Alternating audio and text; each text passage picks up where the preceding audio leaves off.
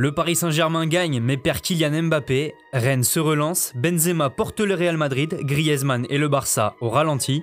L'essentiel de l'actualité est dans le journal de Made in Foot.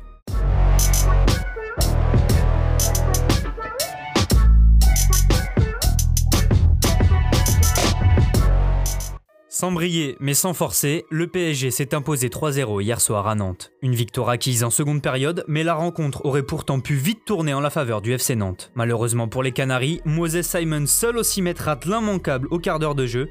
Les hommes de Gourcuff parviennent à embêter les Parisiens et Colomwani se procure aussi une belle occasion avant la mi-temps, mais ne parvient pas à conclure. La chance des Nantais est passée et dès le retour des vestiaires, Herrera soulage Paris. Sur un centre de Mbappé, le milieu espagnol reprend du gauche et donne l'avantage au PSG.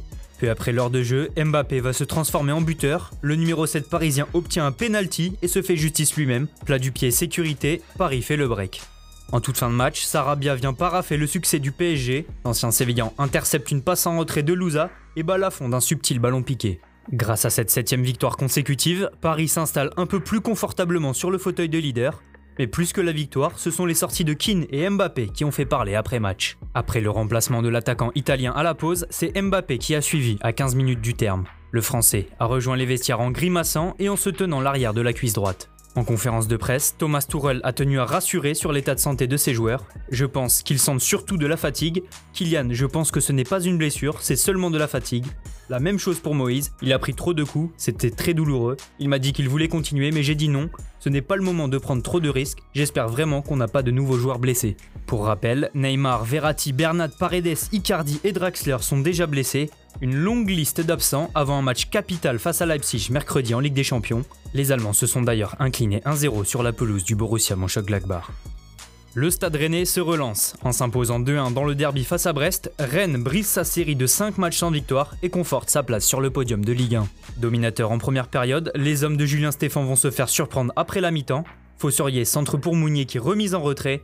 La demi-volée de Franck Honora est écrasée mais fait tout de même mouche. Brest est devant, mais pas pour longtemps. Dès la 67e minute de jeu, Da Silva reprend de la tête un coup franc de Del Castillo et égalise. Trois minutes plus tard, son compère de défense Naïef Aguerd marque lui aussi. La recrue estivale place une tête décroisée sur corner et donne l'avantage à Rennes. Renversant, le stade rennais peut remercier ses deux défenseurs centraux, déjà hauteur de 3 buts chacun en ce début de saison. Avec ce succès, les Bretons reprennent un peu de confiance avant le déplacement à Chelsea en Ligue des Champions mercredi.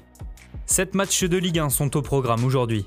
À 13h, Saint-Etienne reçoit Montpellier pour un duel entre deux équipes qui n'ont plus gagné depuis plus d'un mois. À 15h, on retrouve le multiplex avec Angers-Nice, Dijon-Lorient, Nîmes-Metz et Reims-Strasbourg. En manque d'inspiration ces derniers temps, Monaco reçoit Bordeaux à 17h. Enfin, en clôture de cette 9 journée de Ligue 1, Lille 2e affrontera Lyon 6e au stade Pierre-Mauroy à 21h.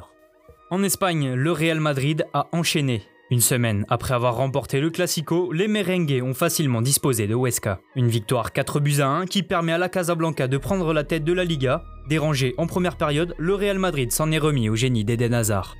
De retour en tant que titulaire, le Belge inscrit le premier but de la rencontre sur un missile du gauche, un golasso après plus d'un an de disette qui va mettre le Real sur les bons rails. Buteur peu avant la mi-temps, Benzema va se muer en passeur pour Valverde en seconde période, Kabenwebe va ensuite s'offrir son doublé en fin de match. Avec cette victoire, les hommes de Zidane creusent l'écart avec le Barça et prennent 8 points d'avance sur leur rival. Sur la pelouse d'Alaves, les Blaugrana n'ont pas pu faire mieux que match nul, un but partout. Menés dès la demi-heure de jeu, les Catalans ont dû attendre la 63e minute et l'égalisation d'Antoine Griezmann. Ultra dominateur, le FC Barcelone termine le match avec plus de 80% de possession et 25 tirs, mais reste toujours en rodage. L'autre géant d'Espagne, l'Atlético Madrid, a lui assuré face à Osasuna. Les Colchoneros ont pu compter sur un génial Joao Félix, auteur d'un doublé. Le Portugais permet à l'Atleti de gagner 3-1 et de monter à la troisième place du classement. Pour terminer, on reste justement à l'Atlético avec une information mercato. Selon les journaux espagnols, Geoffrey Kondogbia devrait s'engager avec le club madrilène pour une somme estimée entre 15 et 20 millions d'euros.